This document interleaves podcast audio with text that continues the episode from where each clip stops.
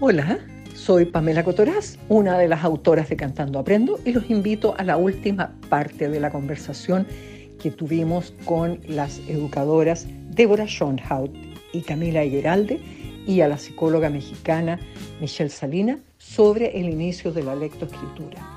En esta parte de la conversación veremos cuáles son los textos más adecuados, más motivadores para leerle a nuestros niños y niñas. Espero que esta información les sea de utilidad. Muchas gracias. Regresamos a este su programa Ser Familias.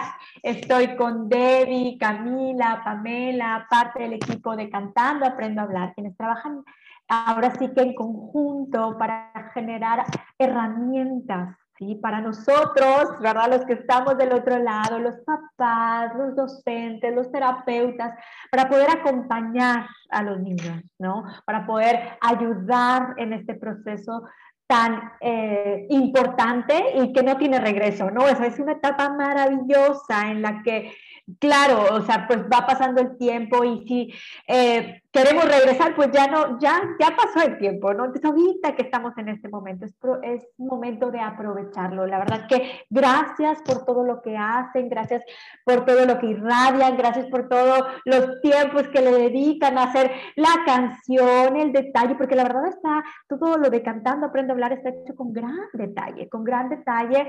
Eh, yo les digo, es como herramientas terapéuticas puestas en música, ¿no? Herramientas de lectura puestas en la música, de lenguaje puestas en la música. Entonces, la verdad que es eh, pues muy eh, reconfortante saber que nuestros hijos escuchen esas canciones, vean ese material, porque ayuda muchísimo.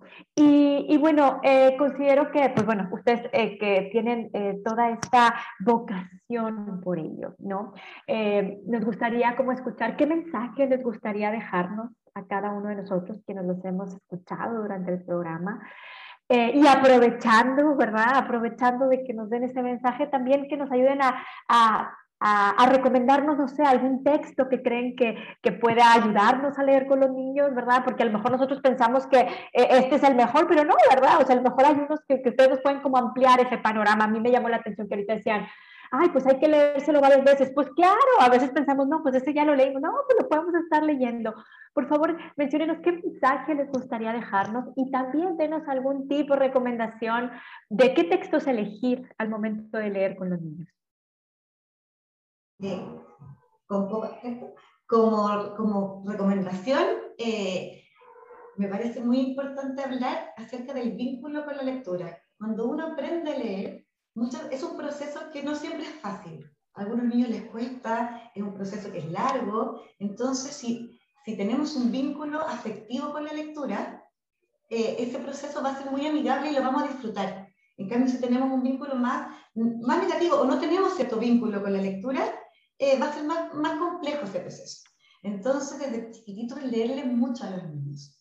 Eh, disfrutar, que el papá o la mamá cuando les lea un cuento sea un momento de goce, de disfrutar, de estar junto, de compartir, de, de hacer preguntas, de regalonear, y eso va a hacer que el niño cuando aprenda a leer se acuerde y se remonta a ese momento, a ese vínculo positivo que generó a través de la lectura. Entonces, que la lectura más que un, algo que yo tengo que hacer, sea algo que yo tengo que disfrutar. Y cuando el papá o la mamá lo hace desde el disfrute, los niños lo perciben así. Entonces, ese sería eh, para mí lo fundamental en el, en el proceso, porque la motivación y el vínculo al final hacen que yo llegue lo más lejos posible. ¿O no? No sé están de acuerdo. Cuando yo quiero aprender algo porque tengo un vínculo positivo, eh, se genera una gran diferencia. Entonces, primero eso.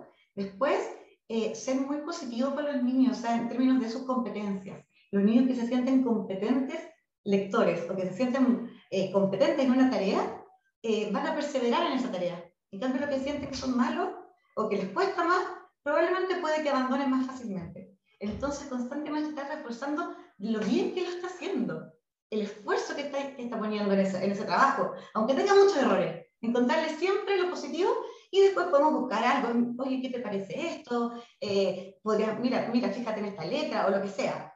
Pero primero felicitar o reforzar esto de que él puede y que si nos equivocamos, bueno, es parte del proceso, todos nos equivocamos.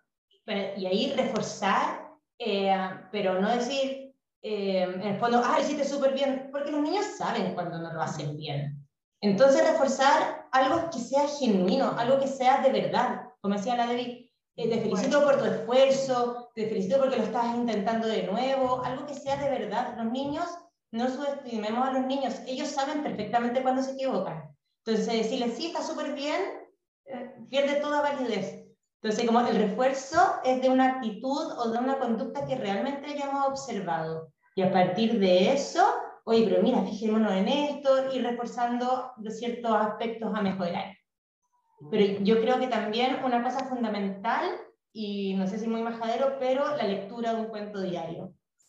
Y hay buscar cuentos que tengan ilustraciones que sean llamativas para los niños, eh, cuentos que sean acorde a la edad de los niños, que generalmente está señalado o uno puede preguntar a los vendedores de la tienda.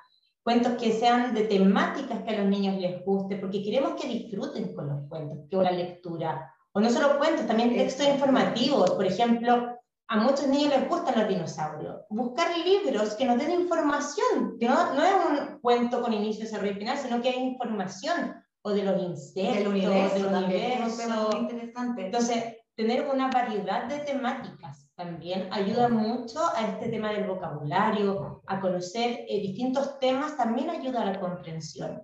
Entonces, buscar eh, una variedad de libros, pero por favor, a los papás que nos están escuchando o a los adultos que cuidan a los niños, leanles cuentos y desde chiquitito, desde que lo están meciendo, cántenles canciones. Así, eso es fundamental para eh, todo este proceso que hemos hablado.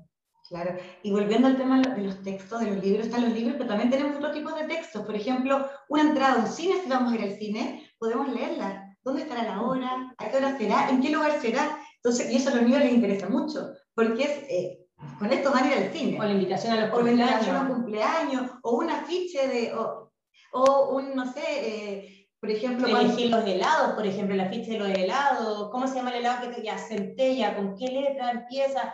Y así vamos trabajando este acercamiento a la lectura, pero desde lo cotidiano, desde experiencias que son significativas para los niños, que tienen sentido. La lectura tiene que tener un sentido, un propósito, si no pierde todo fundamento al final. Sí. Y, libros que a los niños, con temas que a los niños les interesan. Si les, buscan, les gustan estos dibujos animados, busquemos un libro de esos dibujos animados y también busquemos un libro informativo de, eh, no sé, de los dinosaurios, el universo, los planetas, los insectos también, que son temas mm. muy... O esos libros de, preguntas. Hay una etapa que los niños preguntan mucho. Entonces, este libro de preguntas son maravillosos también. Pues muchísimas gracias, Pamela. Muchas gracias. Cuéntanos qué mensajes te gustaría dejarnos y por favor recuérdanos eh, los, eh, ahora sí que dónde podemos encontrar mayor información sobre Cantando Aprendo a Hablar. Lo primero que quiero es agradecerles a todas quienes han estado acá. Michelle, muchas, muchas gracias por convocarnos, por, tener, por darnos este espacio para poder hablar de estos temas que me parecen que son importantes, que podemos hacer un aporte a muchos padres que van a estar interesados en esto. Infinitas gracias a Debbie y a Camila. Ellas se están incorporando a nuestro, a nuestro equipo. Estamos trabajando en un proyecto que está muy bonito, que nos tiene muy entusiasmados. Esperamos contarles pronto más novedades. Eh, bueno, y recomendarles que eh, canten, que lean, que jueguen y los dejamos invitados a visitar nuestro material que les puede servir en cantandoaprendo.cl. Tenemos un Facebook grande donde también pueden contarnos sus experiencias, hacernos preguntas.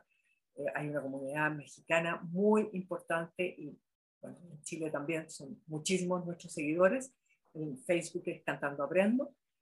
Estamos en, en YouTube, en Spotify. Nos van a encontrar con mucha facilidad poniendo Cantando Aprendo. Así que estamos muy contentos de haber estado con ustedes. Muchas gracias, Michelle. Muchas gracias, Camila Muchas, muchas gracias. Este, ahora sí que eh, muy, muy agradecida de tenerlos con nosotros y esperamos, bueno, los esperamos en el siguiente mes, ¿verdad? Para tener más temas con ustedes, con el equipo de Cantando, Aprendo a Hablar. Si alguien quiere compartir o tiene alguna duda, pueden comunicarse a los teléfonos en CICRE al 81 83 34 0421 o con terminación 8421. Yo soy Michelle Salinas, los esperamos el siguiente miércoles en este programa Ser Familia. Muchas gracias.